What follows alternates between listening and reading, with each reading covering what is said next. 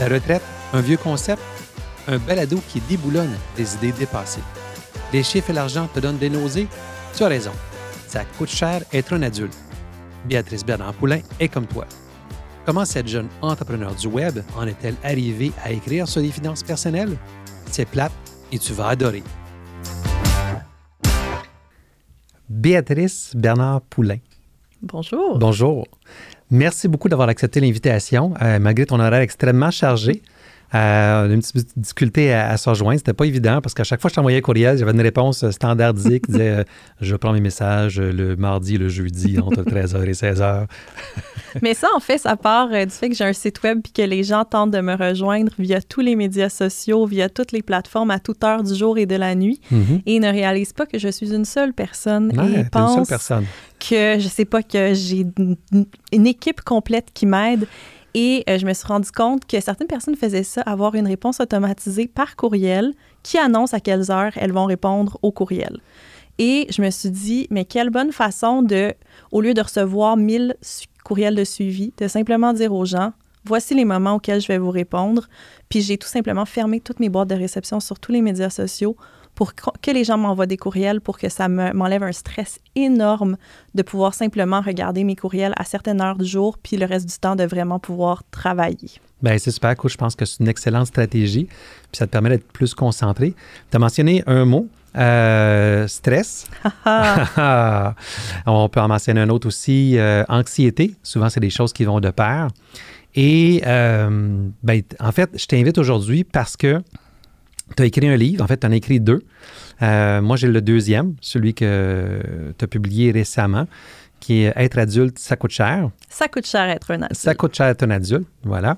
Et puis, euh, ben, on s'est rencontrés aussi euh, au salon, la convention, je ne sais pas comment on peut appeler ça, l'événement que Youssef Galache a fait ce printemps, qui est avec son site web L'argent ne dort jamais. Et puis, ce que j'ai beaucoup, beaucoup aimé de toi, c'est ton approche, je ne dirais pas psychosociale, on va laisser ça Véronique, que tu as rencontré, mais ton aspect très, très humain. J'ai adoré cette approche-là parce que quand on parle de finances, souvent, on a toujours l'impression que c'est euh, inaccessible, que c'est compliqué, que c'est mathématique. Et d'emblée de jeu, dans ton livre, une des premières choses que tu mentionnes, c'est que pour toi, les calculs, c'est comme le chinois pour la plupart du monde, c'est incompréhensible. Absolument. J'ai vraiment aucune facilité pour tout ce qui touche aux chiffres. Puis l'anecdote que je raconte dans le livre, puis que je raconte souvent, c'est que quand j'étais au primaire, il fallait apprendre aux tables de multiplication par cœur. Et moi, je m'entêtais à ne pas les apprendre. Je ne voulais pas les apprendre. Ça ne faisait aucun sens pour moi de devoir apprendre ça par cœur. Et ça a fait que j'ai failli couler euh, ce cours-là. Je pense que c'est la troisième ou quatrième année qu'on apprenait les, les maths par cœur. Puis mes parents étaient un petit peu découragés parce que je suis quelqu'un qui est naturellement bonne à l'école, mais c'est plus avec le français, avec les tout ce qui est chiffres, sciences, là, ça ne me rentre tout simplement pas dans le cerveau. Et c'est ça qui fait que c'est quand même assez cocasse que je travaille en quelque sorte dans ce domaine-là aujourd'hui. Ben, c'est ce que j'étais pour dire, parce que quelqu'un qui n'aime pas les chiffres, parce qu'à chaque fois que j'en parle euh, à un peu tout le monde, ils me disent Ah, moi, les chiffres, euh, je suis pas bon là-dedans, je connais rien là-dedans. Et pourtant, tu as écrit euh, ce livre-là avec un optique de finance pour les jeunes.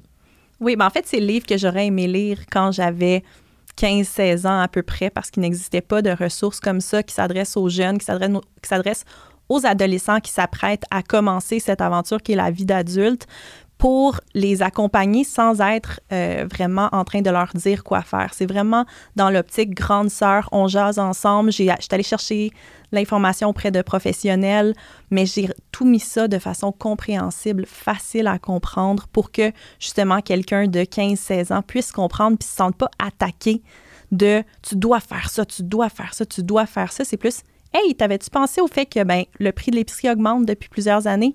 Hey, as-tu pensé que ton, ta voiture que tu veux, ben, c'est pas juste le coût d'acquisition de ta voiture, il y a des coûts après. L'entretien, les assurances, euh, on parle même pas de l'essence, là. Exactement. Puis c'est vraiment d'être dans cette optique-là de plus tu vas être éduqué, moins tu vas avoir de stress, mais peut-être que si je, je peux pas t'éduquer en disant voici ce que tu dois faire. Ra, ra, ra. Du moins, ça fonctionne pour certaines personnes, mais pour moi, c'est pas une approche qui fonctionne. Alors, j'ai essayé de penser aux gens comme moi qui se disent justement ah non, mais j'aime pas ça, les maths, je veux pas apprendre des calculs, je veux pas tout le temps être la tête dans les chiffres, je veux pas passer ma vie dans Excel. Mais veut, veut pas, la vie, c'est financier, puis il faut s'y intéresser. Alors, c'est trouver ces petits chemins-là pour s'y rendre et s'y intéresser, puis que ça devienne intéressant pour vrai, que ça soit plus juste une obligation, mais qu'on comprenne et qu'on s'y intéresse, peu importe notre niveau de connaissance. Fait que tu as, un petit côté rebelle par rapport aux chiffres. et tu l'as bien utilisé en disant, ben écoute, je suis peut-être pas la seule à être rebelle, il y a d'autres jeunes aussi qui sont rebelles par rapport aux finances, donc comment je vais les aider euh, dans leurs finances? Oui, absolument. Ben, c'est ça. À la base, mon blog, qui est un peu tout ce qui m'a amené à écrire des livres, ça, parle aux femmes qui sont aux femmes de ma génération. Aujourd'hui, j'ai 36 ans. Quand j'ai commencé, j'étais encore dans la vingtaine, puis je parlais un peu de mes expériences euh, au fil du temps. Puis c'est justement au fil de mes expériences de dire, ben j'aurais aimé ça apprendre ça quand j'étais plus jeune, j'aurais aimé ça apprendre ça quand j'étais plus jeune, que je me suis dit, mais pourquoi je la crée pas, cette ressource-là? Et donc, euh, c'est en commençant à faire des conférences auprès des jeunes que je me suis rendu compte qu'il y avait un réel besoin pour avoir ces informations-là tout à un seul endroit où on peut s'y référer. Puis ce qui est le fun avec le livre Ça coûte cher être un adulte, je me suis rendu compte, que ça sert non seulement aux jeunes qui apprennent des informations de façon totalement euh, accessible, mais c'est aussi un outil pour que les parents en parlent avec leurs jeunes parce que je me suis fait dire par beaucoup de parents, si moi j'explique à mon enfant X, Y, Z concept, comme tout ado, il fait comme m'en fous. on n'écoute pas nos parents. Je te confirme. J'ai trois enfants. Et, je te confirme. Mais quand l'information vient d'une tierce partie, qui vient d'une tierce partie qui dit pas aimer les chiffres, qui vient, je vais caricaturer un peu, mais une fille qui a des, une fille qui a des tatouages, qui a des piercings, qui n'a pas l'air justement d'un conseiller financier, qui n'est pas un conseiller financier. Oui, exact. Là, il y a comme cet angle-là qui vient faire comme Ah, OK, peut-être que je vais écouter, je vais voir, on, je vais donner une petite chance. Puis je pense que ça a fait que justement, ça a pu aider des discussions entre des parents qui n'arrivaient pas à faire leur point auprès de leurs enfants et des enfants qui étaient plus ou moins ouverts à l'idée d'apprendre. Écoute, je vais te faire une anecdote, je te l'ai raconté tantôt, je vais juste la raconter encore une fois aujourd'hui, euh, maintenant. Euh, ce matin, euh, je t'en rencontre client et puis tu m'appelles. Donc, absolument, quand je suis en rencontre client, je ne prends pas les appels. Mais là, c'était important qu'on se coordonne pour côté transport, etc. Et puis, euh, pendant l'appel, je sors ton livre que j'avais dans mon sac avec moi. Puis je le mets sur la table en disant Ah, ben c'est Béatrice, euh, c'est elle, je fais un podcast avec elle aujourd'hui, tout ça. Puis d'emblée, euh, le, client qui est là, l'adulte de mon âge à peu près, Hey, wow, c'est vraiment cool cette affaire-là, ce livre-là, ça a vraiment l'air super intéressant, je vais l'acheter. Fait qu'il l'a acheté pour son gars. Fait que, tu sais, ça démontre vraiment que, bang, tu as rejoint, rejoint déjà un public cible. Fait que, bon, est-ce que, le, est-ce que le jeune va le lire? Je pense que oui. Je pense qu'il va le lire. Moi, ça m'a tellement euh, touché quand tu m'as dit ça parce que c'est le fun justement d'avoir des gens qui, qui, proposent mon livre euh, à d'autres. Donc, premièrement, ça, ça m'a touché beaucoup. Mais j'espère que le jeune va lire parce que justement, comme je dis, il n'y a pas de calcul mathématique là-dedans. Il n'y a pas d'approche de, pas du tout. voici la solution unique et si tu déroges de ce plan, tu vas ruiner ta vie. Tu vas mourir. c'est ça. Il y a vraiment, dans le fond, c'est Hey, voici combien ça coûte l'épicerie. À partir de maintenant, est-ce que tu veux dépenser moins mais travailler plus? Est-ce que tu veux avoir des boîtes de prêt à manger qui vont prendre moins de temps mais coûter plus cher? Mm-hmm. Est-ce que tu veux aller au restaurant? Tu fais le choix que tu veux puis euh, dans le livre, justement, il y a une citation, euh, je me rappelle plus c'est qui exactement qui l'a faite, mais une dame qui travaille à la CEF qui disait le but, c'est pas. La CEF qui est, excuse-moi? Euh, oh mon Dieu, il faut que je le dise correctement. L'association. L'association. Oh, genre, oh, c'est une bonne question qu'on m'a posée. La CEF, je dis toujours la CEF. Coopérative d'économie familiale. L'association de coopérative familiale. D'économie familiale. Et on va y arriver. OK. C'est une très bonne question. c'est une très bonne question parce que je dis tellement tout le temps ASEF par habitude que j'ai jamais vraiment euh, mémorisé le nom complet. Euh, mais donc, euh, cette dame qui travaille là disait le but de faire un budget, c'est pas de dire tu n'as plus le droit d'acheter de café. C'est maintenant que tu sais que tu achètes trois cafés par semaine qui te coûtent X montant, qu'est-ce que tu vas faire? peu importe, Exactement, parce que ça coûte cher. Le but, c'est pas de te dire tu n'as plus le droit d'en acheter. C'est maintenant que tu sais que ça te coûte, on va dire un chiffre imaginaire, ça te coûte 20 par semaine. Qu'est-ce que tu vas faire avec ça? Est-ce que tu vas continuer?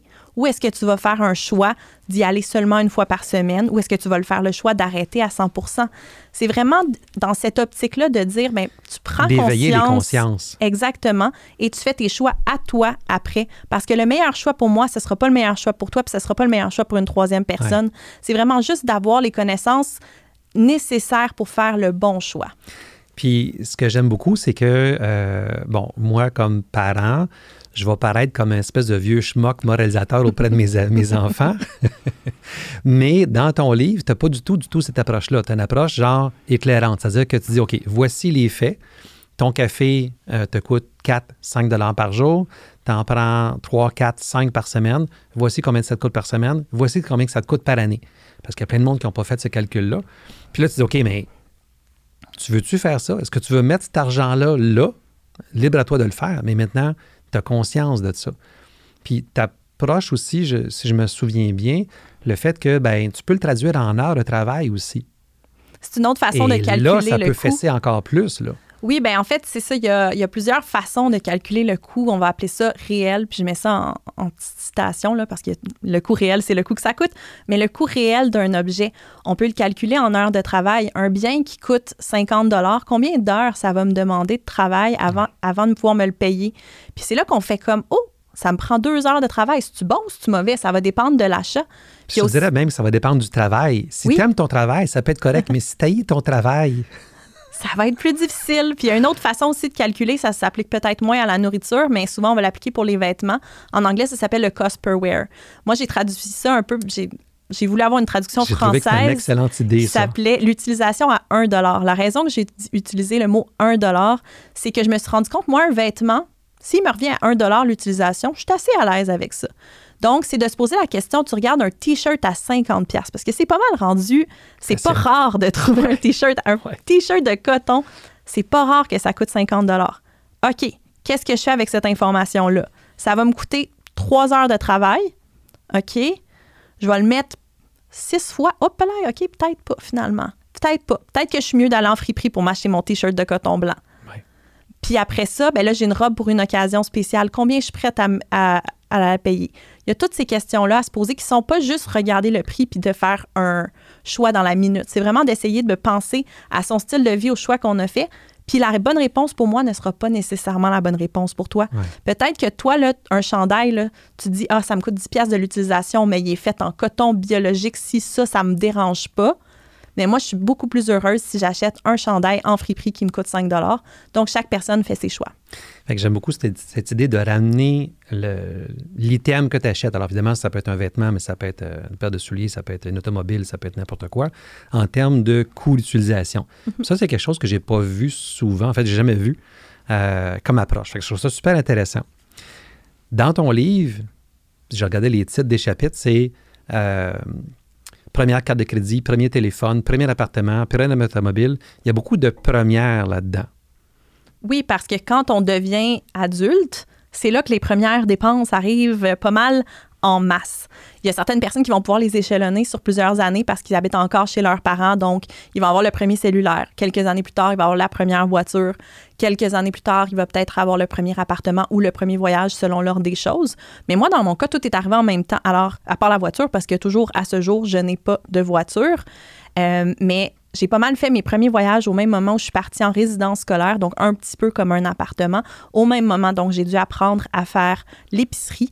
Les téléphones cellulaires commençaient à mon époque. J'ai l'air d'un dinosaure en disant ça, mais reste est que c'était encore semi-commun. Donc j'ai commencé à payer mon téléphone cellulaire à peu près dans les mêmes années aussi. Puis moi, je suis partie d'une famille de la classe euh, moyenne à UP, là, pas, euh, extra-millionnaire, mais je mhm. veux dire, j'habitais dans une famille où l'argent n'a jamais été un souci. Et là, moi, je me retrouvais à compter mes scènes noires. Mais c'est pas papa-maman qui te payait le cellulaire, qui te payait l'appartement, qui te payait. Euh, moi, j'ai eu beaucoup d'aide de mes parents, mais. Euh, je suis très, très, très, très privilégiée. J'ai eu beaucoup d'aide. Je suis partie en résidence scolaire. Donc, pendant mes études, mes parents m'ont absolument assistée. Mais c'est au même moment aussi, justement, j'ai dû me trouver un emploi parce que ils ne payaient pas mes loisirs. Il y avait quand même des limites à leur aide financière. Alors, euh, il fallait que je génère moi-même mes propres revenus. Alors, commencer justement à faire, c'est super privilégié comme problème, mais je sais que je ne suis pas la seule à avoir eu ce problème-là. Mm-hmm. Que quand tu fais l'épicerie pour la première fois, quand tu n'as pas conscience du coût des aliments parce que tes parents ont toujours acheté les aliments qu'ils voulaient, et c'est là que tu fais comme, oh, OK, ça, ça coûte de l'argent. Mm-hmm. Alors, je veux absolument pas euh, dire que c'est la même chose que quelqu'un qui n'a pas l'argent pour s'alimenter, mais c'est un problème qui est différent et qu'il faut quand même adresser, de dire, ben il y a certaines personnes justement qui ont peu eu conscience euh, des, euh, du coût de la vie, puis là, à un moment donné, se retrouvent à devoir faire des achats, il faut quand même les éduquer. Puis il faut pas leur dire, ben là, justement, t'es riche, ça va bien. Il faut, faut justement prendre le temps de les accompagner puis qu'ils se sentent bien de poser ces questions-là, malgré qu'ils viennent d'un background privilégié.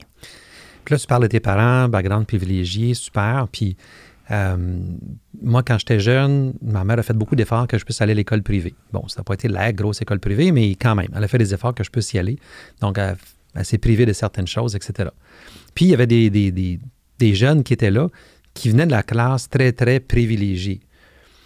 Bon, sachant que tu viens dans une classe, je dirais pas privilégiée, mais tu, l'as dit quand même euh, aisée, c'est quoi l'éducation financière que tes parents ont pu te transmettre?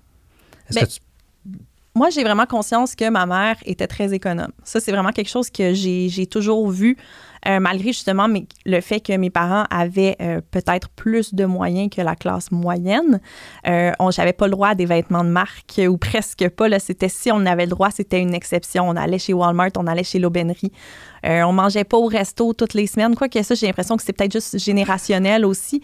si on avait du resto, c'était le chinois ou le pizza C'était très assez moyen comme chose. Donc, ce qu'on avait comme privilège, c'était des vacances. Puis encore là, mon père avait accès à des privilèges grâce à son travail. Donc, c'était pas nécessairement à 100% payé de sa poche. On utilisait chaque petite façon d'économiser pour nous permettre de vivre des expériences.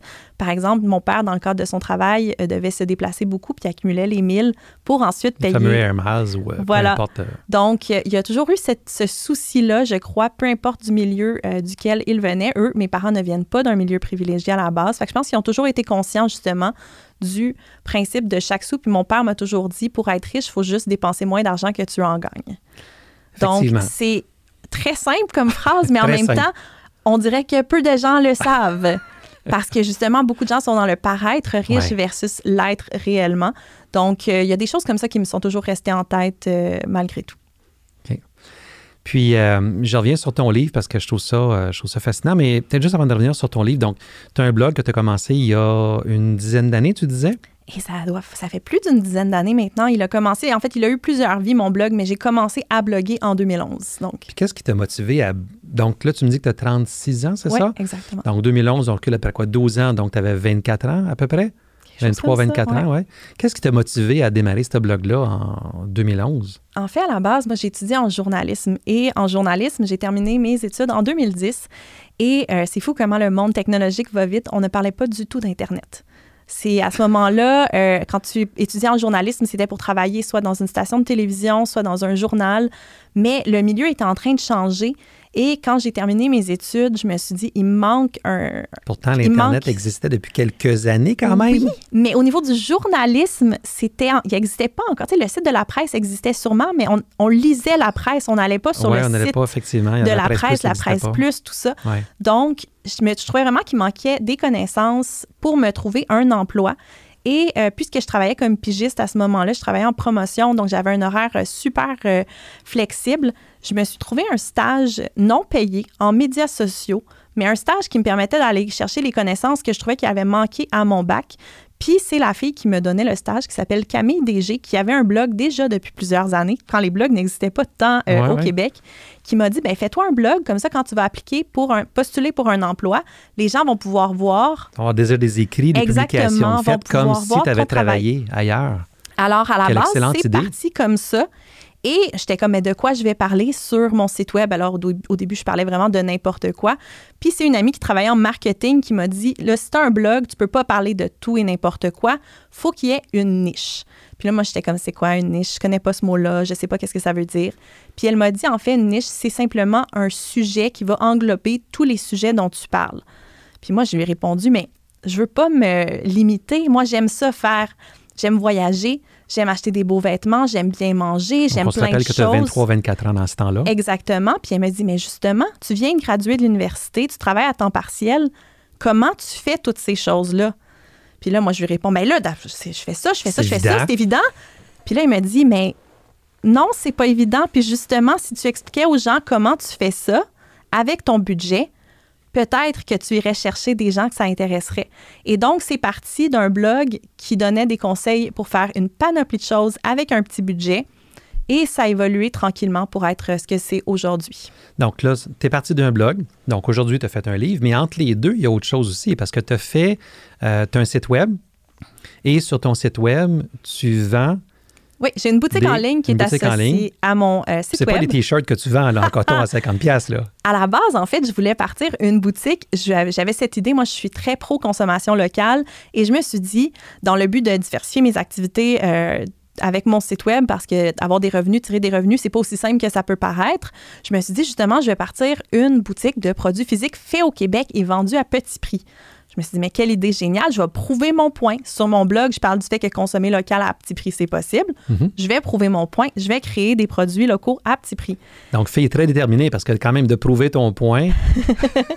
Bien, en même temps, ça m'a permis, je suis allée à l'école d'entrepreneuriat pour ça, ça m'a permis d'avoir plein de nouvelles connaissances, mais ça m'a pris trois semaines que la boutique était lancée, que je me suis rendu compte que c'était absolument pas pour moi parce que, premièrement, gérer des fournisseurs, c'est plein, plein, plein de problèmes. Gérer un inventaire sans mhm. avoir nécessairement un local. Après ça, faire les envois postaux, ça ne correspondait absolument pas au mode de vie que je recherchais. Alors, je me suis dit, merde, qu'est-ce que je vais faire? Mon projet de boutique marche pas.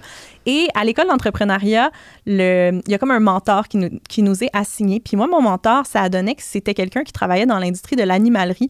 Puis j'étais comme, à chaque chose qu'il me disait, j'étais vraiment résistante. J'étais comme, il travaille en animalerie, il sait pas. C'est normal, t'es rebelle. Voilà, ben apparemment. Mais euh, j'étais vraiment très, très résistante à tout ce qu'il me disait parce que je me disais, il vient d'une autre industrie, il sait pas vraiment c'est quoi Internet, il sait pas c'est quoi Internet, puis tout ça. Mais quand j'ai lancé euh, ma boutique, il m'a dit, ce serait intéressant que tu lances les versions numériques de certains de tes produits qui s'y prêtent. Par exemple, j'avais une liste d'épicerie euh, pour aider les gens, dans le fond, à faire leur liste pour leurs achats d'épicerie. Puis c'était une liste qui était bâtie avec l'idée de, profiter des spéciaux et d'essayer de diminuer le gaspillage alimentaire. Donc, mhm. il y avait différentes sections pour aider les gens à euh, faire une liste qui serait différente de ce qu'ils sont habitués de faire. Donc, ça, c'était quelque chose qui, à la base, c'est un fichier PDF. Donc, je pouvais facilement vendre le le fichier PDF. Mais moi, je me suis dit, mais qui va acheter un fichier numérique? Voyons donc. Puis là, justement, quand le mentor me disait ça, j'étais comme non, il n'y a personne qui va acheter un fichier numérique. Il y a personne. Connaît, lui, franchement, là?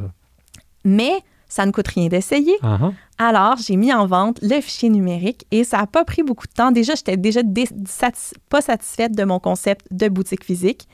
Et après quelques semaines seulement, j'avais vendu plus de listes d'épicerie numériques que de listes physiques. Wow. Et là, ça a comme fait il y a peut-être quelque chose euh, là. Puis, quand j'ai annoncé ma boutique, j'ai annoncé que euh, on est en 2016-2017 à ce moment-là, afin de me permettre, d'être sûre de pouvoir me permettre de pouvoir faire un retour à l'école en allant à l'école d'entrepreneuriat, j'ai fait mon premier budget.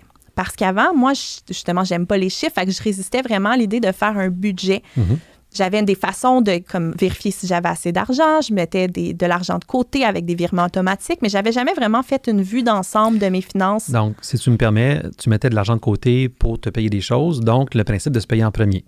Oui, mais c'était plus pour mes voyages, mettons. c'était pas tant pour la retraite. mais quand même, quand même. mais, euh, fait que c'est ça, fait que j'avais parlé de ça. Tu sais, je, suis retournée à l'école pour partir cette boutique-là. J'ai fait un premier budget. Puis il y a une lectrice de mon blog qui m'a dit Ouais, mais tu dis détester les chiffres. Si comme, comment tu as fait un budget? Comment tu as réussi à passer par-dessus ça Puis vraiment, j'avais fait des calculs de base dans Excel de ça me coûte combien à l'épicerie par semaine, c'est quoi les soins médicaux, euh, les prescriptions de base qui sont mhm. essentielles à ma vie. J'ai fait une première catégorie, donc pour tout ce qui est essentiel à ma vie. Puis après ça, j'avais fait le fun, donc les, restos, les voyages, peu importe. Puis j'avais regardé combien ça me coûte vivre, vraiment le coût de base, aucun plaisir, vraiment vivre une année, ça me coûtait combien? Et j'avais partagé donc cette réflexion-là. Puis quand on m'a demandé, ben c'est quoi le template que tu as utilisé, je me suis dit, ben j'ai pas vraiment un template, mais je vais vous en trouver un. Là, ça doit pas être bien, bien compliqué. Et là, je me suis mis à chercher en ligne et tout ce que j'ai trouvé avait l'air d'avoir été fait par des comptables pour des comptables. Puis justement, il y avait... Genre le truc aride, plate, sans intérêt. Mais il y avait aussi aucun endroit où mettre des dépenses qui sont pas idéales, comme oui, même si peut-être que je devrais pas, je vais à la SAQ de temps en temps. Non, pas sérieuse. C'est impossible, mais c'est vrai. mais tous ces templates-là, on dirait qu'ils croyaient que les gens n'avaient aucune, je vais appeler ça une mauvaise habitude, là, mais les gens ne boivent pas de vin. Les gens. Ils n'ont pas de vie sociale. C'est ça. Puis j'étais comme, mais comment tu vas avoir un portrait réaliste de tes finances si tu te mets la tête dans le sable? My God, c'est tellement, euh, c'est tellement ça. J'ai bâti un premier template qui était assez basique, merci, mais la première chose que j'ai faite que je n'ai pas trouvé dans les outils que j'ai trouvés, c'est que souvent les outils nous demandaient combien dépenses-tu à l'épicerie dans une année? Et moi, je ne connais pas personne qui peut répondre à cette question-là. Cependant, si je te demande combien d'épicerie dépenses-tu, combien dépenses-tu à l'épicerie dans une semaine, tu as probablement une meilleure idée de ça. Alors moi, mon template, ce que j'ai fait, c'est que tu pouvais indiquer je dépense 100 dollars à l'épicerie fois 52 semaines ou je dépense 300 dollars fois 12 fois pour 12 mois. Tu pouvais choisir ta fréquence. Puis ta fréquence peut être 1, 1 12, 6, 22. Ah, ça, c'est génial, ça. Et là, tout de suite, quand euh, j'ai fait ça, le mot s'est passé. Puis les gens m'ont commencé à me dire Hey, j'ai enfin réussi à faire un budget. Puis là, pour faire l'histoire courte, c'est là que quelque chose a vraiment allumé en moi et que j'ai développé euh, ce concept de boutique. C'était une très longue réponse pour me rendre à la réponse. Mais, mais c'est correct, mais je trouve ça génial parce que, justement, quand on parle de budget, euh, très souvent, ce que je vois, c'est, ben, tu as mis un exemple, l'épicerie. OK, ben, comment que ça me coûte, mettons, par mois?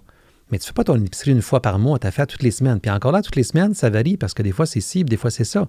L'épicerie, c'est un exemple. Mais tu as des dépenses qui sont récurrentes, oui, mais ça peut être une fois par trois mois, une fois par mois, une fois par six mois.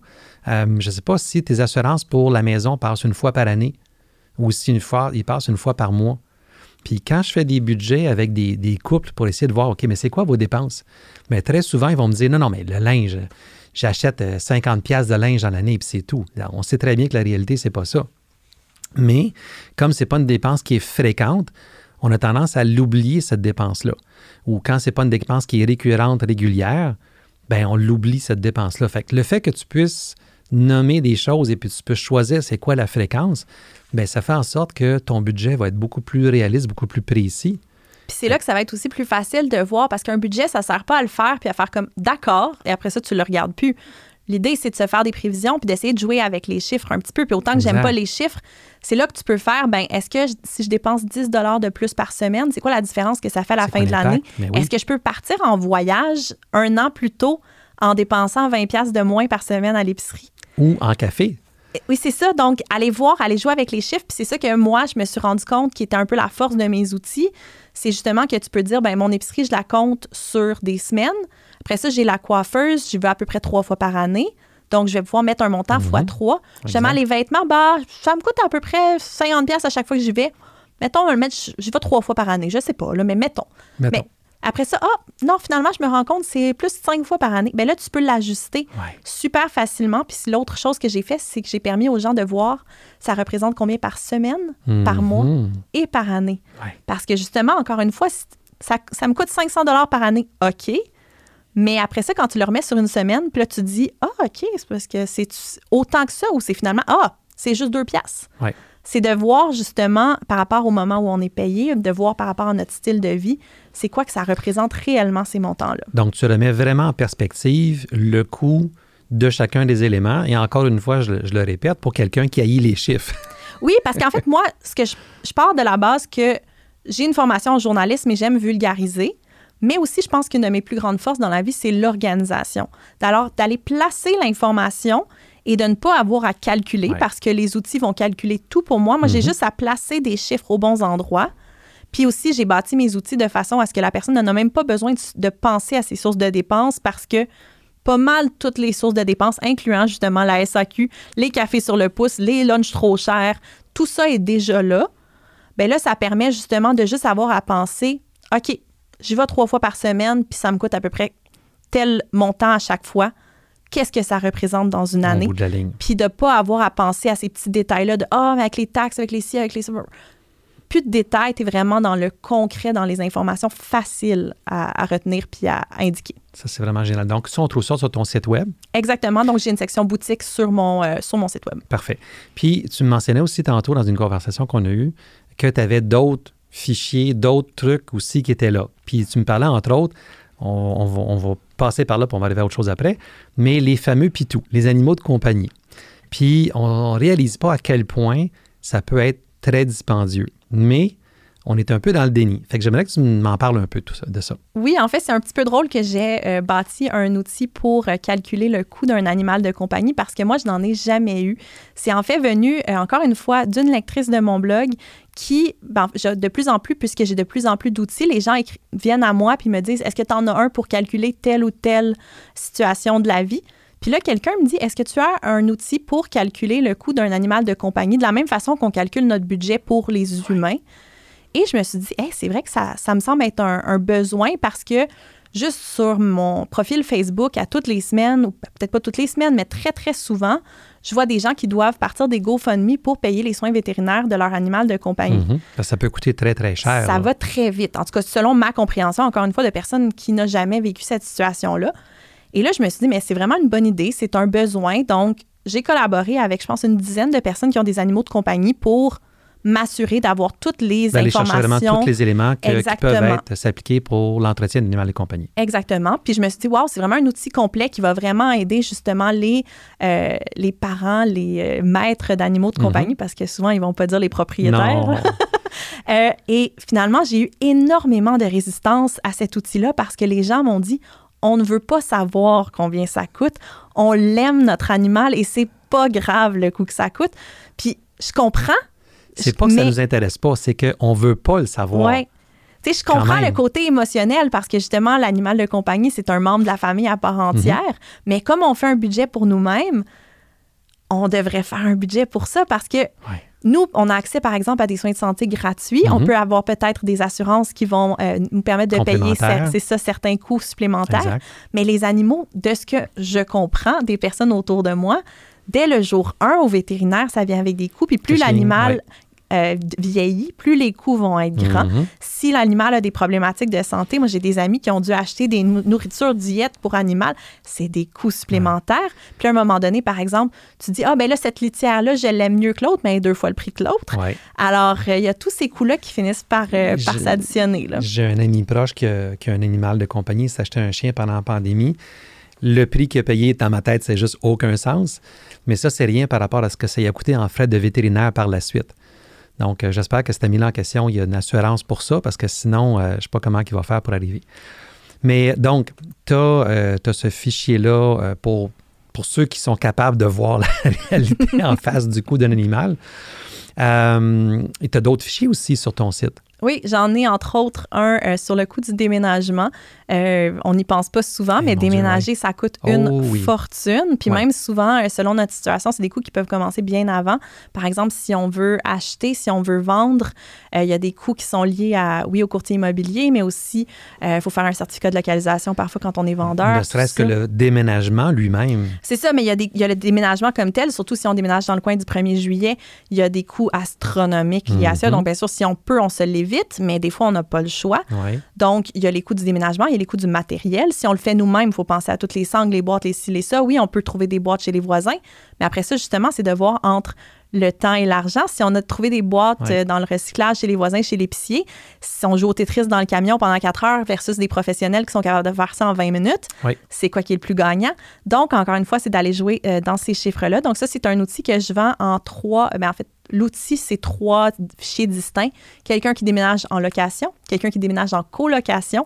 Donc, il va pouvoir euh, euh, séparer quelques coûts avec ses futurs colocs et quelqu'un qui déménage dans le cadre d'un achat parce qu'il y a plusieurs autres frais qui vont s'additionner. Donc, selon la, situation de la personne, la personne peut utiliser son fichier. Comme ça, elle ne se complique pas la vie pour rien avec des termes qu'elle n'a pas nécessairement besoin de, comprendre. Euh, je suis en train de travailler sur un en ce moment, donc selon le moment où ça va être sorti, peut-être qu'il va exister pour calculer le coût réel de l'utilisation d'une voiture, de l'acquisition ah. au fonctionnement. Oh, que ça, c'est une belle surprise pour plusieurs, ça. Oui, parce que je me suis rendu compte, il existe, en fait, tout ce que je fais existe d'une façon ou d'une autre ailleurs sur Internet. Mais souvent, c'est soit des outils en ligne, puis les gens veulent avoir accès à l'information hors ligne. Mhm. Des fois, c'est que l'information est tellement complexe que les gens, justement, se mettent la tête dans le sable. Absolument. Des fois, c'est des outils qui existent plus aux États-Unis. Donc, c'est pas c'est presque ça au Canada, mais il y a quelques petites choses qu'il faut changer. Puis, puis sans, sans dénier le travail des comptables, souvent, c'est fait par des comptables ou du monde qui sont, je dirais, à la limite, trop comptabilité. Ce qui fait que l'apparence du document est tellement rébarbative que tu n'as juste pas le goût de l'ouvrir et de le faire. Euh, tu disais que tu avais acheté des templates un peu plus tôt dans une conversation qu'on a eue. Puis Oui. tu as ouvert ça, tu as fait comme. Mais c'est fou, c'est ça, tu sais, j'essaie de, je veux jamais copier, fait que j'ach- j'achète pas très souvent des choses parce que je veux faire très attention parce qu'on peut copier inconsciemment, là, Mhm. des fois parce qu'on a vu quelque chose puis on s'en rend même pas compte. Donc, je fais très attention avec ça, mais là, j'ai été ciblée par une publication américaine de quelqu'un qui vendait un très gros bundle avec plein d'outils Excel euh, pour 100 dollars. Puis j'étais comme, oh, OK, c'est intéressant. Tu sais, elle vend comme une vingtaine d'outils pour 100 dollars. Il y a peut-être quelque chose là. Et j'ai ouvert le fichier, puis des informations. Il fallait scroller à gauche, à droite. Il y avait du mauve, du rose, du ci. Justement, en voulant être pas comptable, il y avait de l'information tellement partout, tellement pas nécessaire. C'était une orgie d'informations, puis c'était pas organisé. Puis justement, puis ça fait que ça fait peur. Parce que Ouais. là, t'es comme, il y a 28 onglets, là, je commence par où? Puis je suis pas accompagnée. Il y avait comme deux lignes d'information. Puis là, j'ai- à un moment donné, j'ai accidentellement brisé une formule parce qu'il était pas... euh, les- pas verrouillé. C'était pas verrouillé. Donc là, j'ai accidentellement entré de l'information au mauvais endroit. Ah, tu veux pas ça, là. Alors, j'étais comme, OK, tu sais, il y a des idées là-dedans. Par exemple, justement, l'outil de- pour faire un, un budget pour une voiture, c'est pas mon idée à la base. Ça vient de plein de recherches que j'ai fait parce que je n'ai pas de voiture, donc c'est pas un besoin pour moi. Mais justement, en voyant ces autres outils-là, des fois, je fais comme, ah, c'est comme ça qu'ils calculent le coût de fonctionnement pour une maison. Ben moi, je peux, est-ce que je peux l'appliquer à une voiture puis essayer de m'inspirer comme ça? Mais je me suis rendu compte vraiment, je crois bien humblement que mes outils répondent à une problématique qui est vraiment très spécifique, premièrement en étant des outils adaptés pour le Québec, donc avec des, mots qu'on utilise, des Oui. mots qu'on connaît, mais aussi justement qui sont pas faits par une comptable pour des comptables, qui sont faits par une consommatrice pour Mhm. des consommateurs, donc qui utilisent des mots que les gens peuvent comprendre. Tout à fait. C'est ça que c'est important parce que, d'abord, il y a la réalité au Québec. Donc, on n'a pas nécessairement le même système d'assurance, de taxes, etc., qu'ailleurs dans le reste du Canada puis qu'ailleurs aux États-Unis. De un. De deux, il y a le- la langue aussi, qui est une chose. Donc, de juste simplement traduire quelque chose, encore là, c'est pas, c'est pas nécessairement euh, idéal non plus. Mais l'autre chose aussi, je pense, c'est vraiment toute ton approche. Puis, encore une fois, c'est un peu, c'est beaucoup la raison pour laquelle tu es avec moi aujourd'hui, parce que c'est ton approche qui est très, très, je vais dire, humaniste, mais qui est très euh, de démystification de tout ce qui est, euh, de tout ce qui est finance. Puis, euh, je vais te lancer une phrase, puis je, je suis sûr que tu vas réagir. Est-ce que tu penses que de démystifier l'argent comme ça, en as-tu vraiment besoin? Je comprends la référence. Mais justement, c'est, je pense qu'il y a euh, une- plein de façons d'apprendre les, les finances ou plein d'affaires, en fait. En général, on apprend tous de façon différente dans la vie. Il y a des gens comme ça qui préfèrent écouter un podcast. Il y en a qui vont préférer regarder une vidéo. Il y en a qui vont préférer lire des choses. Moi, je ne réagis pas bien quand on me dit quoi faire. Puis justement, quand on s'est mis à parler beaucoup de finances au Québec, c'est avec l'approche Pierre-Yves McSween, où lui, il est dans le jugement. Il te dit quoi faire. Il y a seulement une bonne façon de faire les Ouais. choses. Et c'est comme ça que ça fonctionne. Et moi, cette approche-là, ça me rend agressive. C'est pas quelque chose qui vient me rejoindre. Puis je me suis dit, ben, peut-être qu'il y a d'autres personnes qui sont comme moi. Puis il y a des gens qui me lisent, qui aiment l'approche Pierre-Yves McSween parce que ça vient les challenger. Puis ils sont comme, Mhm. oh, OK, OK, il faut que, faut que j'agisse, il y a quelque chose. Mais il y a d'autres personnes qui sont comme moi, qui sont comme, c'est pas ça qui va me faire changer. Si tu me dis que je suis pas bonne, j'ai pas envie de m'améliorer. Versus si tu me dis, hey, as-tu pensé à faire ça pour t'améliorer? Là, soudainement, on m'amène du bas vers le haut au lieu de me pousser vers le bas. Puis c'est une approche qui est totalement différente, mais lui vient vraiment du monde des chiffres. Oui. Puis moi, je viens pas, c'est ça. Puis moi, je viens pas de ce monde-là. Donc, on est vraiment très différents. Puis je pense qu'on sert les deux à notre façon, Tout à fait. même si moi, ça, c'est pas une, euh, une façon de faire qui va aller me rejoindre. Puis je vais juste revenir encore là-dessus. Euh, une chose qui m'a surpris dans ton livre, dans, dès les premières lignes. Tu as un côté très, très euh, ouvert, très transparent, très, euh, comment je te dirais, spontané dans ta façon d'écrire le livre. Tu l'écris au-dessus parce que tu t'adresses définitivement à une personne, la personne qui va lire ce livre-là. Puis là, ce que Pierre-Yves je trouve intéressant quand même, c'est qu'on dirait que c'était écrit, je vais le dire entre gros guillemets, par un vieux pour ce qu'il aurait dû faire quand il était plus jeune. Tandis que toi, tu l'as écrit déjà jeune, mais pour les jeunes, en s'adressant à eux sur ce qu'ils pourraient faire Oui, pour moi, les amener. mon approche, c'est vraiment être la grande sœur. là. Donc, si je, je partage vraiment des réflexions, je partage mes expériences de vie. Moi, j'ai un parcours de vie qui est un petit peu atypique où j'ai eu une, ce que je vais appeler quote unquote une vraie job pendant seulement neuf mois dans ma vie. Sinon, j'ai toujours été pigiste, j'ai toujours travaillé à mon compte. J'étais bonne à l'école, oui, mais je me reconnaissais pas nécessairement dans un parcours euh, sciences, maths fort, des affaires comme ça. Donc, j'ai eu des choses qui fonctionnaient, qui fonctionnaient pas. Puis je me suis dit, en partageant des anecdotes, en partageant des expériences de vie, ben peut-être que les personnes vont se reconnaître dans certaines facettes de mon parcours. C'est pas nécessairement toutes les facettes de mon parcours, mais ils vont se reconnaître à certains endroits. Puis ils vont faire comme, hey, si elle, elle a fait ça, les choses comme ça, ben peut-être que moi, je peux les faire comme ça. Ou que ça les inspire euh, d'une façon ou d'une autre. Puis je dis pas que j'ai un parcours particulièrement inspirant, mais juste que ça peut démontrer aux gens que tu peux passer par différents chemins pour te rendre à différentes, différents endroits comme que j'aurais jamais pensé me rendre dans le monde des finances. Donc vraiment, tout est possible pour n'importe qui, euh, vraiment. Parce que d'entrée de jeu, dans ton livre, je pense, les premières pages, tu mets quatre sur table. Tu dis, j'aime pas les chiffres, je connais rien au calcul. Tu as eu la job de rêve pendant quelques mois. Ouais. Puis à un moment donné, tu as dit, pour des raisons qui, qui sont dans le livre, euh, tu as dit, non, il y a quelque chose qui marche pas, là, je câline mon camp, je m'en vais en Australie pendant six mois. Oui, ben en fait, c'est ça. Pour donner un petit peu de contexte, ce qui est arrivé, c'est que j'ai un frère qui est décédé accidentellement. à- Il avait 18 ans. Euh, c'est un frère qui était handicapé, qui avait des difficultés dans la vie, donc c'est pas quelqu'un, je vais dire, euh, quote unquote, en santé, qui est euh, dé- décédé de façon, euh, mais c'est décédé de façon inattendue. Euh, et ça m'a vraiment shaké et ça m'a vraiment fait que j'ai, je me suis- justement, je me suis posé des questions sur euh, la vie dont on rêve, pourquoi on rêve à ça, ça sert à quoi de gagner de l'argent si on n'est pas heureux? Euh, parce que même si j'avais des rêves atypiques, quand on m'a offert un emploi de rêve, je me suis dit, ben voilà, c'est ça la vie. Je veux dire, on m'a offert cet emploi-là que des dizaines et des dizaines de personnes auraient rêvé d'avoir. J'ai même pas eu à postuler pour. On me l'a sont sont donné. te chercher, là. Et je me suis dit, mais c'est ça la vie. Ouais, j'ai, plus besoin de me poser de questions. Et là, moins de neuf mois, en fait, euh, trois semaines plus tard, euh, je suis restée dans l'emploi dans fait neuf mois, mais c'est moins de trois semaines plus tard que mon frère est décédé. Donc, j'avais à peine le temps de commencer à m'habituer à ce style de vie-là que mon monde a été bouleversé. Puis même si l'employeur a été vraiment fabuleux, j'ai eu droit à vraiment un service, euh, pas un service, là, mais euh, d'être traité vraiment euh, comme Beaucoup de respect, du- Oui, de- de puis du compréhension. temps, puis tout ça. Euh, j'ai j'ai vraiment bien été traitée pendant ce, ce moment-là, considérant que ça faisait trois semaines que j'étais là comme Ouais. employée. Euh, mais j'ai fait, je peux, je peux pas faire ça, je peux pas passer mes journées dans un bureau, je peux pas travailler pour quelqu'un d'autre. Puis j'avais des enjeux dans cet emploi-là où j'étais vraiment en bas de l'échelle. Puis moi, j'ai- j'aime ça avoir des idées, j'aime ça partager. Puis on me faisait comprendre, pas la majorité des personnes, ce n'était pas leur cas, mais certaines personnes à certains moments m'ont fait comprendre que je devrais rester dans ma case. Puis moi, j'étais comme, Hey, je peux pas, je peux pas faire ça. J'aime trop de choses, justement. Tu sais, j'avais déjà mon site web, j'avais déjà des, des projets, j'avais déjà des idées. Je peux pas juste rester dans ma petite case. Puis là, je cherchais pourquoi je ne fit pas dans ce modèle-là. Tout le monde fit dans ce modèle-là Mhm. et euh, pas moi. Puis c'est justement, ça m'a amené, je suis allée en Australie parce que j'avais eu euh, un coup de cœur pour ce pays-là quelques années euh, plus tôt.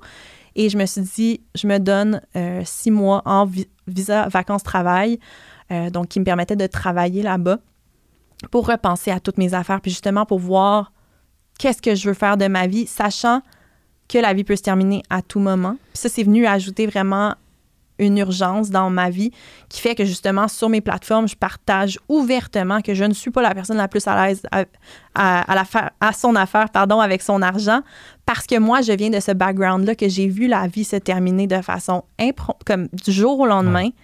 Et je comprends le principe d'avoir plein d'argent pour la retraite, mais j'ai encore de la misère à le faire moi parce que je me dis si je me rends pas à la retraite, à quel point? Parce que j'entends toujours des histoires de gens qui disent il s'est rendu à la retraite et deux mois plus tard, accident, Il cancer, ouais. ça. Alors j'essaie, puis je pense que c'est ça qui vient rejoindre les, les gens, c'est que je partage que je le sais que j'ai pas 100% raison, mais que je suis pas capable de penser autrement. Je le sais que je devrais faire les choses différemment à certains moments, mais je suis pas capable de le faire. Fait que je pense que ça, ça vient rejoindre les gens d'avoir ce côté vraiment humain-là de je sais c'est ce que je devrais faire, mais voici ce que je fais. Parce que dans ton livre, à aucun moment de ce que j'ai lu, à aucun moment tu es dans le jugement. Non, absolument pas. Puis ça, ça peut être. On peut facilement tomber là-dedans. Puis t'es pas là-dedans du tout. Puis tu aurais pu très bien aussi tomber dans le YOLO. You only live once. C'est comme tu vis, juste, tu as juste une vie à vivre. C'est comme let's go, party time, yahoo! Puis de rester là-dedans. Ouais. Mais tu as quand même cette conscience-là que tu dois quand même faire attention à la façon dont tu gères ton argent. Oui, absolument, parce qu'aussi, tu sais, aujourd'hui, la, la stabilité financière, c'est de plus en plus jeune- difficile, surtout pour les jeunes. Euh, les gens perdent leur emploi n'importe quand. Le mot restructuration, le mot se réinventer, Mhm. tous ces mots-là qu'on entend, qu'on n'est plus capable d'entendre, ça vient chercher toutes les générations, mais particulièrement les jeunes qui ont de plus en plus de difficultés à garder des emplois longtemps parce que pour plein de raisons, là, que je ne suis pas nécessairement la bonne personne pour en, en parler, mais souvent, il va y avoir des, des gens vont changer d'emploi aux 2-3 ans. Tout ça, on reste plus à un emploi 30 ans. On n'a plus nécessairement un fonds de retraite, tout ça. Fait que Ah, c'est de jongler ce côté de profiter de la vie. On a accès, on est en 2023, on a accès à tellement de possibilités. Et, OK, mais justement, le coût de la vie augmente plus vite que nos salaires. Le Mhm. coût de tout augmente. Oui. faut penser à plus tard parce que à un moment donné, on n'aura plus d'argent parce qu'à un moment donné, on ne va pas nécessairement travailler jusqu'à 85 ans. Il y en a qui le font, il y en a qui aiment ça, mais c'est de jongler ces deux choses-là, puis d'essayer de trouver la bonne façon de, le- de faire. Puis moi, je pense humblement qu'il n'y a pas nécessairement une bonne façon de faire. Alors, je peux pas être dans le jugement. Je fais juste dire aux gens, hey, voici les faits. Ouais. Après ça, tu peux faire ce que tu en veux.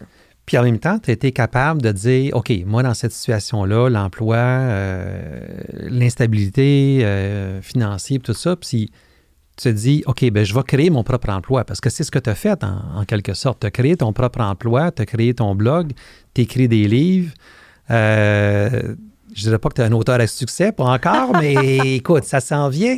Peut-être que ton livre sera le prochain Pierre-Yves McSween euh, de ce monde à donner à, toutes les, à tous les adolescents ou les jeunes adultes. Mon rêve, ce serait qu'il soit dans le cursus scolaire. Ce serait vraiment le, le Ça, rêve le plus fou, là. Le plus fou, hein? Oui, ce serait Écoute. vraiment ça. Je vais en parler à ma blonde qui est enseignante, Merci. mais en adaptation scolaire. Fait que c'est jeune, Oui. peut-être pas, mais quand même. Mais oui, effectivement. Euh, donc, tu as créé ton propre emploi. Donc, tu dois avoir quelque part cette fibre entrepreneur-là en toi. Oui et non. Parce que je me suis rendu compte que pour moi, l'insécurité financière, si elle venait avec la liberté du temps, la liberté d'avoir l'impression que je fais des choix vraiment à tous les jours de ma vie, elle me stressait beaucoup moins que d'être forcée de rentrer dans un bureau puis de suivre l'itinéraire de quelqu'un d'autre. C'est intéressant quand même. Donc, moi, je me suis rendu compte quand même assez tôt que justement ce luxe du temps, le- ce luxe de choisir ce que je fais de ma vie, ce luxe de dire, hey, le billet d'avion, il est pas cher, je peux partir sans avoir à demander de congé, sans avoir à parler à personne. Ça, pour moi, c'était beaucoup plus important qu'un prestige associé à un salaire ou à plein d'autres affaires qui sont plus matérielles. Après ça, oui, on a besoin d'argent pour vivre, là, donc il faut quand même trouver le, le juste milieu entre tout ça. Mais quand je suis devenue entrepreneur, j'avais de la misère à m'appeler entrepreneur parce que j'étais juste comme, ben non, euh, je fais des choses, euh, j'écris, euh, je... Ouais, parce que quand tu deviens entrepreneur, c'est pas comme si tu signais un contrat dans une entreprise. Hey, je suis, euh, je sais pas moi, euh, conseiller machin, je suis euh, tel poste, etc. Tu es, entrepreneur, donc. T'es un peu dedans, puis on dirait, je sais pas, il y en a qui l'assument vraiment, t'es de je suis Ouais. entrepreneur. Puis moi, j'avais tellement à cœur l'idée que je voulais aussi servir les gens avec un blog que j'offre j'offre du contenu gratuit. Puis j'avais, tu beaucoup de gens qui m'écrivaient, qui me parlaient de leurs difficultés, puis tout ça. Fait que j'étais comme, OK, si je vends des choses, faut pas que ça soit cher, faut tu que ça, je me suis moi-même mis des bâtons dans les roues à Ah. cause de ça. Donc, le titre d'entrepreneur, ça m'a pris des années et des années. Puis encore, là, aujourd'hui, on dirait, quand je le dis, je suis comme, on dirait, ouais, c'est, OK, c'est moi, là. Je, ah, c'est, c'est ça, faut croire que je fais ça. Mais ça, c'est pas venu naturellement de m'auto-nommer entrepreneur Ouais. à cause de, de toutes ces choses-là. Parce que, euh, c'est ça, entrepreneur, ça veut, ça veut dire tout et rien en même Ouais, temps. Tu te lances dans quelque chose, puis advienne que pourra. Puis, en même temps, ce que tu as dit tantôt, tu- je vais faire des choses pour les autres. Mhm. Je vais les faire pas cher. En même temps, tu as la juste valeur. Donc, tu achètes un produit, que ce soit une table, une chaise, un automobile, tu vas payer X montant parce que c'est ce que ça vaut. C'est ce que l'ensemble des personnes sont prêtes à payer pour. Moi, je fais de la photo. J'ai de la difficulté des fois à vendre mes photos au juste prix parce que je me dis, ah, je sais pas, est-ce que ça vaut vraiment ça? Puis quand je me compare, je dis, ben oui, ça vaut ça, mais je me sens toujours mal à l'aise. Donc, je mal à l'aise par rapport à l'argent. Puis ce que tu me dis, c'est un peu la même chose aussi. Tu me dis, le truc que je fais, je le vends à tel prix, je voulais pas le vendre trop cher. Puis en même temps, ben ce que tu me confiais tantôt, c'est que tu t'es fait dire que tu le vendais peut-être pas assez cher. Oui, ça, c'est ben, c'est ça qui a été vraiment mon wake-up call. J'ai fait euh, récemment euh, une revue de tous les prix de, de ma boutique en ligne euh, et j'ai pratiquement doublé tous les prix parce que je me suis rendu compte, euh, moi, toutes les années, je fais vraiment une révision là, de tout ce que j'ai, de toutes les, les, facettes de ma boutique. Est-ce que j'ai des mises à jour à faire à mes outils? Est-ce que mhm. je dois réviser certaines choses? Est-ce que certaines informations ont changé? Puis je garde euh, une copie de, des commentaires que je reçois sur ce que je fais. Puis je me suis rendu compte que le commentaire qui revenait le plus souvent, ou presque, c'était j'ai été étonnée de la qualité parce que le prix était tellement bas. Ou ah, je pensais pas que ça serait autant de qualité parce que le prix était tellement bas. Puis je déteste ça d'une certaine façon que toute notre perception de la qualité de, quelque chose soit liée au prix. Oui, mais c'est un peu ça aussi. Mais hein. en même temps aussi, je me suis rendu compte que plus mes outils obtenaient du succès, quand tu vends quelque chose à très bas prix, ben même si tu en vends 20, 40, 50 de plus, tu ne génères pas nécessairement assez de profit pour aller chercher une heure, deux heures, trois heures, quatre heures de service à la clientèle supplémentaire mhm. que ça demande. Et là, je t'ai rendu que quand je recevais une demande, de, une question toute simple, j'étais comme, mais là, j'ai une fois aux questions, là, que la personne allait regarder la fois aux questions, voyons donc. J'étais comme, si je viens dans ma boutique avec cette optique-là de frustration, c'est peut-être pas idéal. Alors, je me suis dit, ben, si je veux continuer à faire ma boutique dans la joie, il faut que je génère des profits. Donc, il faut vraiment que j'enlève cette, ce malaise que j'ai, moi, avec l'argent et que je me dise, OK, les gens sont prêts à me payer tel prix. Puis, si quelqu'un m'écrit puis me dit, tel outil est trop cher pour moi, que peux-tu me recommander? J'ai des billets gratuits sur mon site web, j'ai des ressources, j'ai plein d'informations.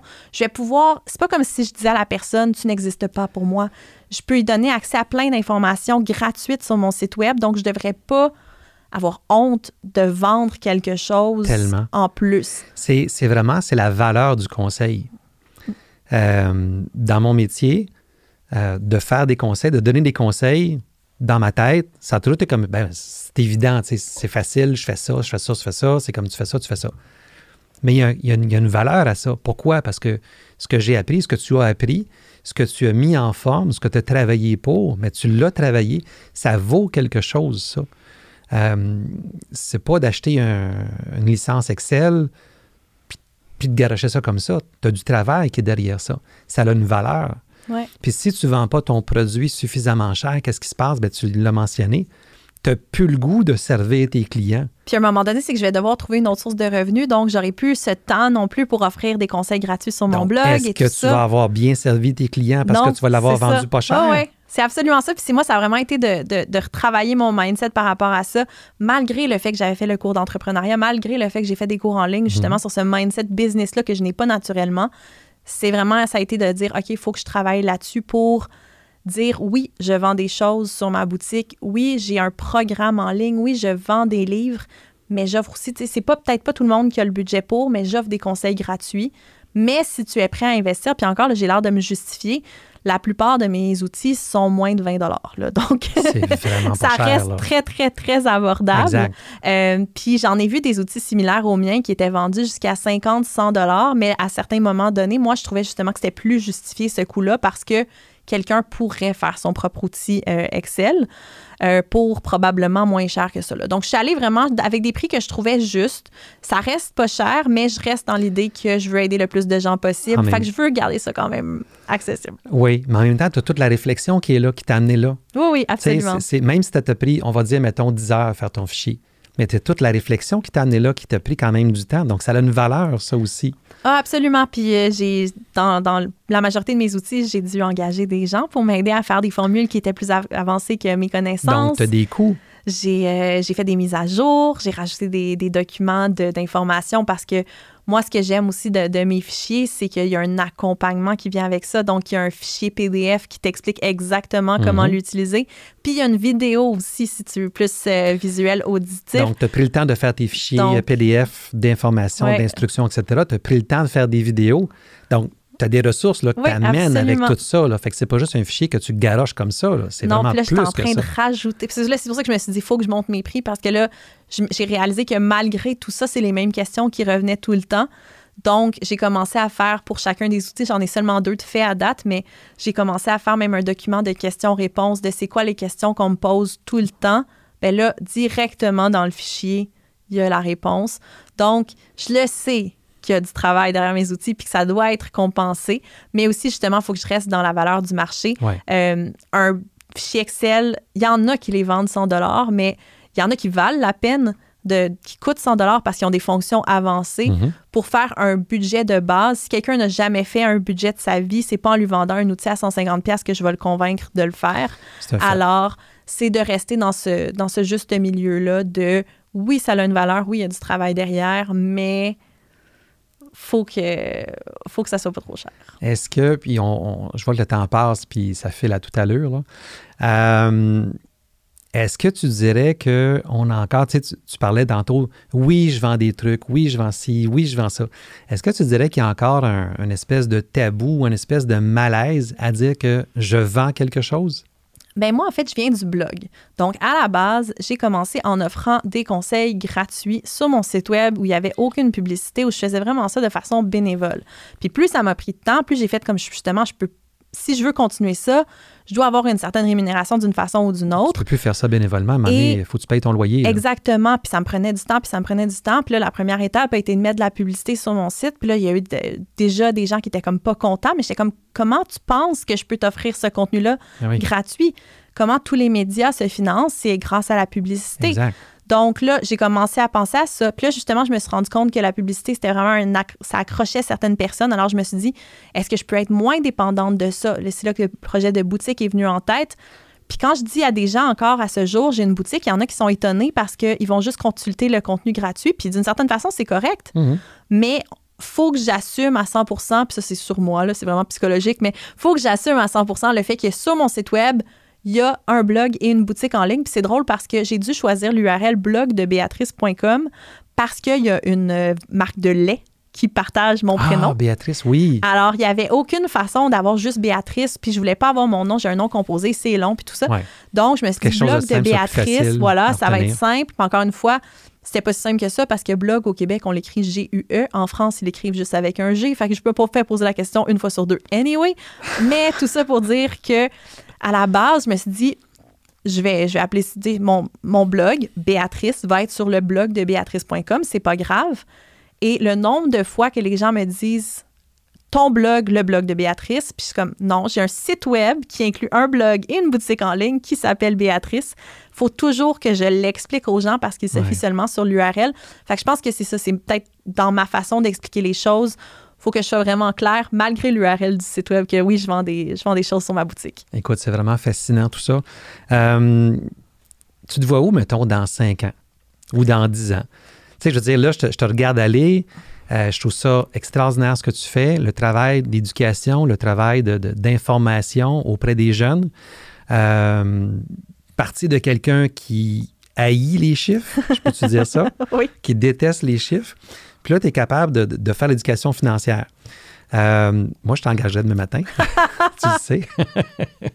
Mais tu te vois où, mettons, dans 5 ans ou dans 10 ans d'ici? Tu te vois Je- comment? Tu vois quoi? Je vais te dire quelque chose de champ gauche que tu n'attends vraiment pas. Go en shoot. fait, avec mon site web, j'essaie, euh, c'est des produits numériques, euh, je travaille beaucoup sur euh, garder mon contenu à jour, donc réutiliser le contenu qui est déjà là pour le garder toujours euh, up-to-date.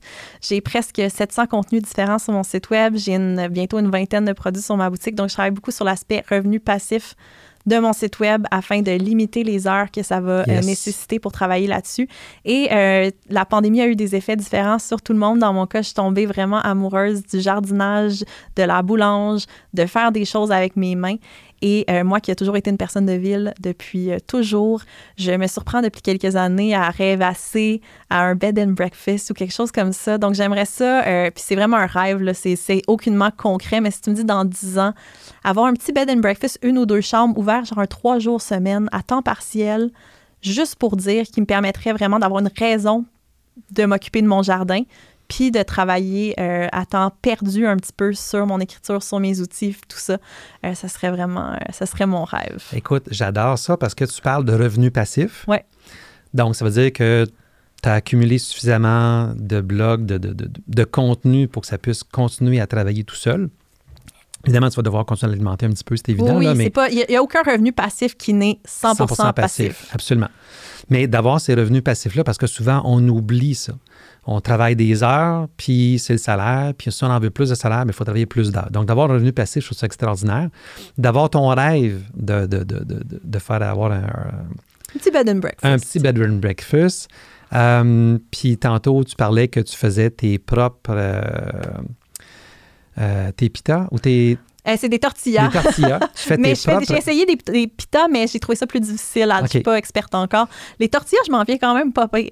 Tu sais, de faire ça, déjà, ça démontre quand même beaucoup d'aptitude et de volonté d'aller chercher toujours, tu parlais d'économie locale, d'aller chercher la bouffe locale, tout ça. Oui, mais je pense que d'avoir travaillé derrière un ordinateur euh, depuis que je peux travailler ou presque, ça a vraiment fait que dans les années pandémiques, s'il y a bien quelque chose de positif qui peut être sorti de ça, c'est que je me suis rendu compte que j'aimais bien ça, fermer l'ordinateur de temps en temps. Et ça fait du bien. Puis de travailler avec mes mains, qui n'est jamais quelque chose que j'aurais pensé faire parce qu'à la base, je viens de la banlieue, puis j'ai dit que je voulais habiter en ville parce que je voulais jamais avoir de gazon à tondre. Et je reste avec l'idée que même si j'ai un bed and breakfast, ça va être du trèfle, ça va être des fleurs sauvages, il n'y aura pas de gazon je, je comprends pas l'idée du gazon vert, mais ça, c'est un autre débat pour un autre jour. Mais euh, je pensais pas un jour que, que, mes rêves allaient changer comme ça. Puis moi, j'ai travaillé aussi à la pige pendant plusieurs années dans l'industrie de la musique. J'ai fait plein de choses incroyables. Je suis allée à tous les événements qui existent. J'ai eu des billets backstage pour tous les festivals. Puis je me suis rendu compte à un moment donné que j'ai fait comme, hey, j'ai fait le tour. C'est cool.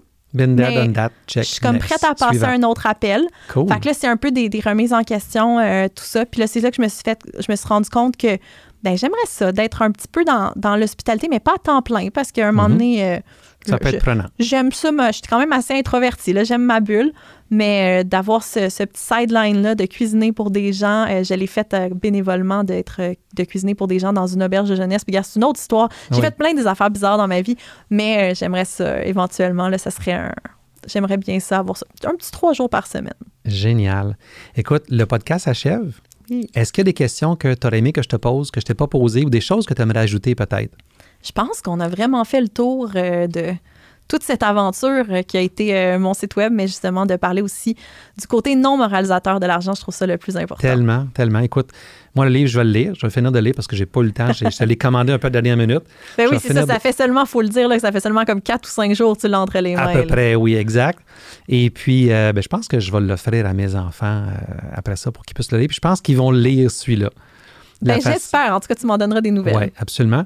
Et puis, donc, tu as, as, ton site web Exactement. Donc, c'est le blog de béatrice.com et blog, ça s'écrit comme au Québec, donc G-U-E. G-U-E, blog de béatrice.com. Tu as euh, aussi un. As-tu un groupe Facebook? Euh, en fait, j'ai une page Facebook. Je suis présente sur euh, Facebook, Instagram, Twitter, mais je pense que c'est sur sa, fin de vie. On ne sait pas trop ce qu'elle va faire avec. Sur Facebook, c'est blog de Béatrice pour me retrouver. Et sur Instagram, c'est Béatrice BP. Cool. Écoute, Béatrice, c'était un plaisir de te recevoir. C'est un plaisir de te rencontrer. On va garder le contact. Absolument. Et puis, euh, ben, continue. J'adore ce que tu fais. C'est vraiment euh, de l'éducation, une approche qui est vraiment euh, très, très humaine, très, très sensible. J'adore ça. Et puis, bravo. Ben, merci beaucoup de l'invitation. Merci. Merci.